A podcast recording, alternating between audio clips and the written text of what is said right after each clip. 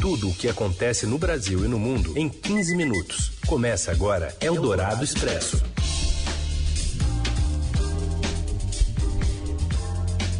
Boa tarde, estamos no ar, Eldorado Expresso por aqui, trazendo para você as notícias que importam no meio do seu dia.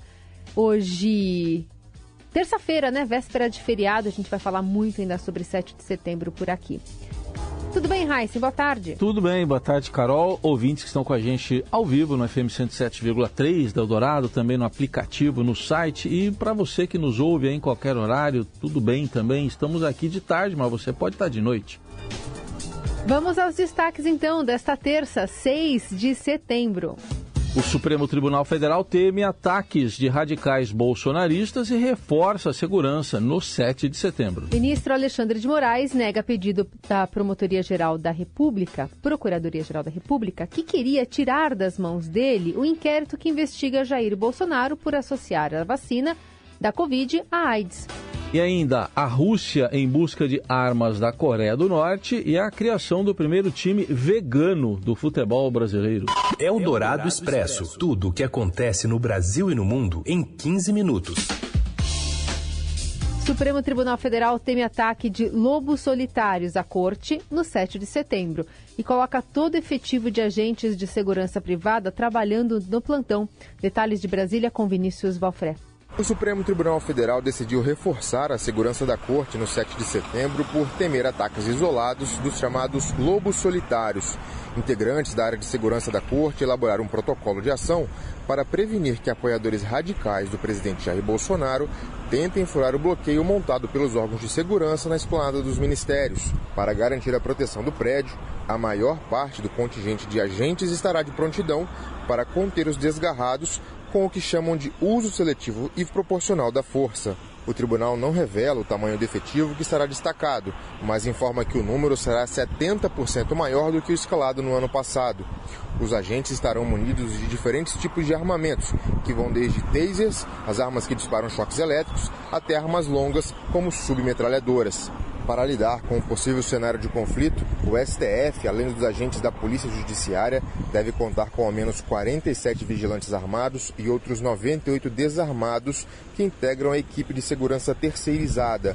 A Corte escalou 100% do efetivo privado para trabalhar no plantão do próximo 7 de setembro. A segurança do tribunal tem classificado as manifestações bolsonaristas deste ano como de alto risco ao prédio. O presidente tem convocado seus apoiadores por meio de discursos inflamados nos quais cobrou que saiam às ruas pela última vez no 7 de setembro.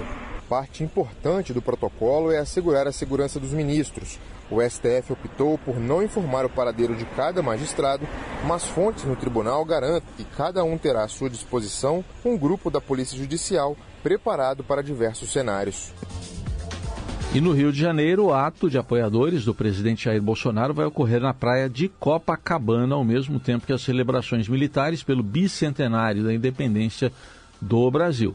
Mais informações chegam da capital fluminense com Ray Anderson Guerra.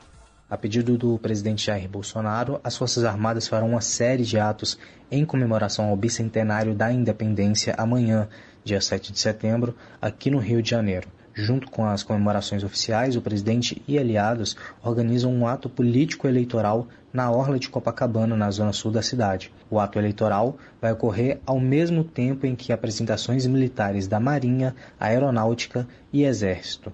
A Marinha vai fazer uma parada naval, a Força Aérea estará presente com a Esquadrilha da Fumaça e haverá ainda durante todo o dia salvas de canhão no forte de Copacabana. Bolsonaro pretendia transferir o desfile cívico-militar que ocorreria na Avenida Presidente Vargas, no centro do Rio de Janeiro, onde sempre ocorreu, para Copacabana, onde haverá o seu evento de campanha. O presidente chegou a anunciar que em Copacabana seria feito esse desfile militar, mas a prefeitura da cidade não autorizou a transferência por questões logísticas e de segurança. Sem o desfile no centro, as Forças Armadas prepararam oito horas de apresentações.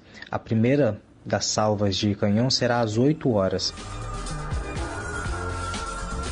O 7 de setembro, aliás, é um marco para a reabertura do Museu do Ipiranga, em São Paulo. A historiadora e especialista na história da escravidão e das relações raciais das Américas, Inaê Lopes dos Santos, espera que a volta do espaço para visitação traga a pluralidade e a complexidade do saber histórico sobre o Dia da Independência.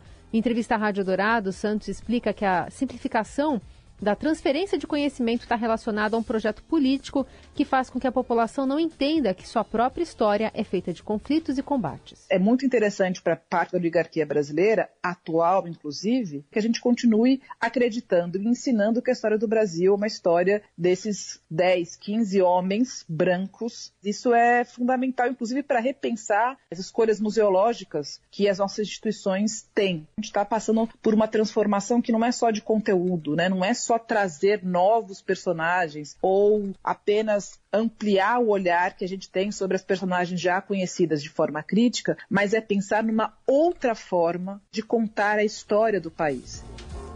Inaê Lopes dos Santos, que também é consultora da minissérie Independências, que estreia nesta quarta na TV Cultura, ressaltou a importância da princesa Maria Leopoldina que de fato anunciou a independência do Brasil.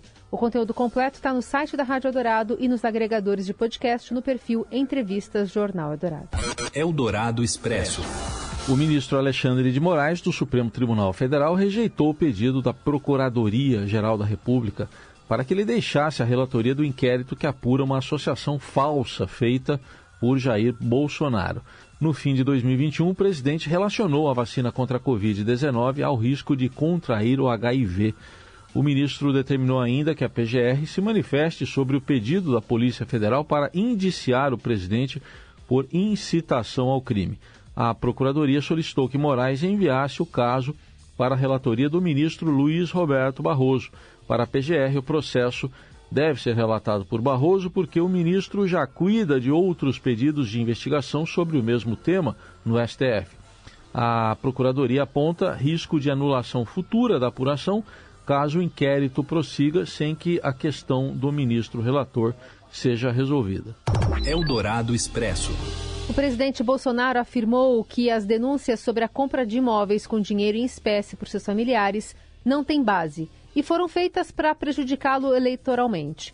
Repetindo o argumento dado dias atrás por um de seus filhos, o senador Flávio Bolsonaro, o chefe do executivo se defendeu dizendo que consta nas escrituras o termo pago em moeda corrente, que, segundo ele, não necessariamente significa cédulas de dinheiro vivo. Escrituras de compra e venda de imóveis, por exemplo, por membros da família Bolsonaro obtidas pelo Estadão, trazem a expressão moeda corrente do país contada e achada certa. Segundo funcionários de cartórios, o termo significa pagamento em dinheiro vivo. A prática não é ilegal, mas é vista com desconfiança por órgãos de controle e investigação, como o Ministério Público. O caso foi revelado originalmente pelo site UOL, que identificou a compra com dinheiro vivo de metade dos imóveis da família. O presidente disse temer que a Polícia Federal deflagre uma operação de busca e apreensão na casa de seus familiares para apurar as suspeitas de lavagem de dinheiro. Ele usou como exemplo a decisão do ministro Alexandre de Moraes do Supremo contra empresários bolsonaristas que defenderam um golpe de Estado em conversa no WhatsApp. Eldorado Expresso volta já com informações da inteligência americana sobre o fornecimento de artilharia para a Rússia. Você ouve Eldorado Expresso. Seguimos com as principais notícias do dia. A Rússia está comprando milhões de projéteis de artilharia e foguetes da Coreia do Norte, segundo informações sigilosas da inteligência americana. Um sinal de que as sanções globais restringiram seriamente suas cadeias de suprimentos e forçaram Moscou a recorrer a estados párias para suprimentos militares. A divulgação ocorre dias depois de a Rússia receber os carregamentos iniciais de drones fabricados no Irã, alguns dos quais autoridades americanas disseram ter problemas mecânicos. Autoridades do governo dos Estados Unidos disseram ainda que a decisão da Rússia de recorrer ao Irã e à Coreia do Norte é um sinal de que as sanções e os controles de exportação impostos pelos Estados Unidos e pela Europa estão prejudicando a capacidade de Moscou de obter suprimentos para o seu exército. Os Estados Unidos forneceram poucos detalhes da inteligência. A informação sigilosa recém-aberta ao público sobre o armamento exato, o momento ou o tamanho da remessa, ainda não há como verificar a venda de forma independente. Uma autoridade do país disse que, além de foguetes de curto alcance e projéteis de artilharia, a Rússia pretende comprar equipamentos norte-coreanos adicionais daqui para frente. Nas últimas semanas, a Ucrânia intensificou seu ataque aos depósitos de munição russos. As forças da Ucrânia usaram um sistema americano de foguetes de artilharia de alta mobilidade, o HIMARS, e relatórios de inteligência dos Estados Unidos para atacar atrás das linhas de frente e destruir esconderijos de munição. Embora não esteja claro o impacto dessa ofensiva nos estoques gerais de munição, a Rússia foi forçada a recuar e mover seus pontos de armazenamento de munição, reduzindo a eficácia de suas forças de artilharia. Eldorado Expresso.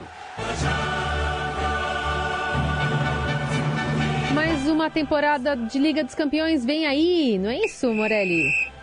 Olá, amigos. Hoje quero falar da volta da Liga dos Campeões, a Champions League. Que legal ver os jogos desta competição lá da Europa. Os principais jogadores do mundo, os principais times do planeta voltam a se enfrentar na fase de grupos. Lembrando que o Real Madrid, o grande Real Madrid, ganhou a sua 14 taça na temporada passada, bateu o Liverpool, sobrou em campo e ficou com a taça. E agora é o grande time aí a ser derrotado na nova edição da competição. Hoje já tem jogo bom. Olha só, PSG ou o PSG de Neymar, de Mbappé, de Messi enfrenta a Juventus. Juventus da Itália, Juventus de Turim, que também é um time muito perigoso, renomado, forte na Itália e na Europa de modo geral. Mas esse PSG para mim tá muito bem na temporada, com Messi legal, com Neymar legal e também com o Mbappé que ontem explicou algumas coisas da sua discussão com o Neymar. Discussão não, né? Mas aquela briga, tal, vai, não vai, fica, não fica. Disse que o relacionamento de ambos é de seis anos, claro, e que, como todo bom relacionamento, tem momentos mais quentes, mais mornos e mais frios. Olha só, Neymar e Mbappé. O fato é que esse PSG tá jogando muita bola na França e agora vai tentar a sua sonhada conquista da Liga dos Campeões. Tô achando que nesta temporada desta vez vai dar, vai dar. E a grande ausência da Liga dos Campeões é Cristiano Ronaldo, que permaneceu no Manchester United, não arrumou outro time para jogar e vai ficar fora aí depois de um bom tempo da Liga dos Campeões. É isso, gente. Falei, um abraço a todos, valeu.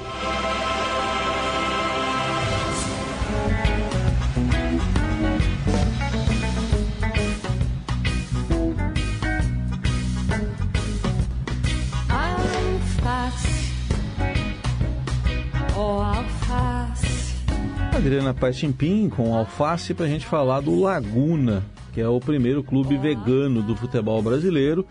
E o cofundador afirma que a intenção não é chamar a atenção. O repórter do esporte aqui do Estadão, Pedro Ramos, foi quem conversou com ele. O Laguna é o primeiro clube vegano da história do futebol brasileiro e tem uma meta ousada: chegar à primeira divisão nacional em 10 anos. Com sede no Rio Grande do Norte, ele foi criado em abril deste ano e em outubro vai jogar a segunda divisão no Campeonato Potiguar. O veganismo é um estilo de vida que contempla eliminar de sua rotina todas as formas de exploração de animais. Como um clube vegano, a proposta é evitar ao máximo elementos ou produtos de origem animal, como itens de limpeza de marcas que testam animais, por exemplo. Fora das dependências do clube, os atletas não precisam seguir essas regras. Laguna fechou uma parceria com a Sociedade Vegetariana Brasileira e passou a contar com uma equipe de chefe, nutricionista, fisioterapeuta, psicólogo e médico. O clube está produzindo uniformes, mochilas e kit de higiene pessoal aos atletas, claro, tudo vegano. O elenco está montado, um campo para treinos e jogos já foi alugado e uma casa foi estruturada para receber os atletas. Segundo o CEO Gustavo Nabinger, o clube vegano não foi criado para chamar atenção, são os valores dele e dos próprios sócios. O esporte já conta com nomes de peso que aderiram ao veganismo, como Alex Morgan, da seleção feminina de futebol dos Estados Unidos, o piloto de Fórmula 1 Lewis Hamilton, a tenista Serena Williams, as atletas da seleção brasileira de vôlei Macris e Carol, dentre outros. Só o goleiro que não pode, né? Não pode. Não pode ser, ser mão de alface. Então, o Palmeiras tem o veganismo. É um pouco diferente. É o veganismo. É um, é um movimento um pouco diferente, mas é forte. Né? Não vai só explicar, né? Não, não, melhor não, porque já deu a hora Já do jornal. O André Góes está aí. Então tá, então é isso. A gente encerra por aqui este Eldorado Expresso. Amanhã a gente está de volta nesse feriadão de 7 de setembro. Um alô para você aí, até amanhã.